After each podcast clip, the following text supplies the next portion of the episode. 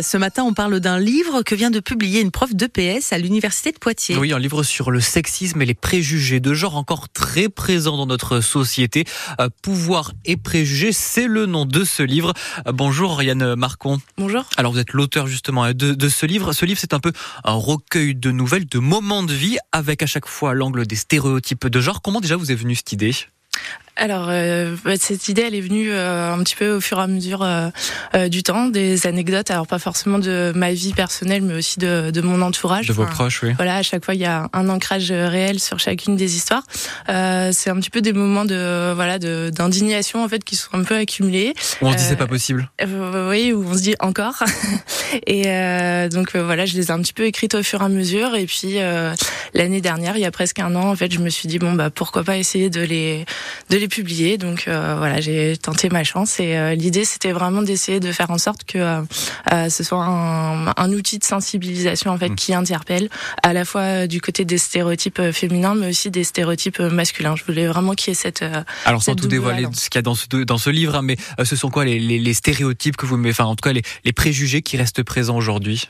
Alors bah là c'est vraiment des exemples du, du quotidien, donc ça balaye un petit peu à tous les domaines. Enfin il y a neuf thèmes. Mmh. Euh, l'éducation, le, le sport, donc est plutôt euh, ma spécialité. de prédilection. Voilà, mais aussi euh, la recherche de l'emploi, de logement, la nourriture. Donc c'est vraiment en fait des, des choses dans lesquelles on peut se retrouver un petit peu quotidiennement pour montrer qu'il y a des grands débats nationaux actuellement, mais que ça joue aussi un petit peu dans le quotidien de, de chacun. Mais là, par exemple, sur le sport, il y a toujours des préjugés qui restent avec certains sports qui sont entre guillemets réservés aux garçons, d'autres réservés aux filles. Ça, en 2024, ça existe toujours?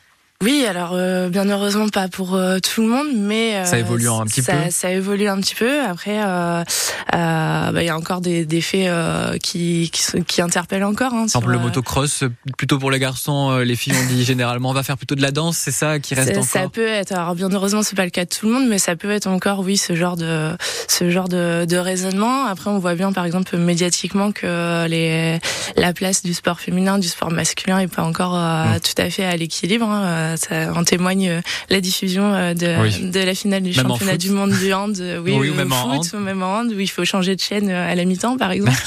euh, alors que voilà, il y a du travail qui reste à faire. Il y a du travail qui reste à faire. Et, vous, avec les jeunes que vous accompagnez, parce que vous êtes prof d'EPS STAPS hein, à l'université de Poitiers, même chez les jeunes, il y a encore des préjugés de genre qui restent très forts? Alors, ce serait difficile de faire une réponse euh, complètement générale parce que. Non, on pourrait se dire les plus jeunes sont souvent précurseurs sur ce genre de questions. Il reste quand même des stéréotypes. Euh, alors oui, il, en reste. Euh, après, effectivement, il y a des il y a des évolutions, mais après, il y a c'est difficile en fait parce que c'est des questions qui qui touchent à l'intime. Euh, donc euh, donc se poser la question de pourquoi je pense comme ça.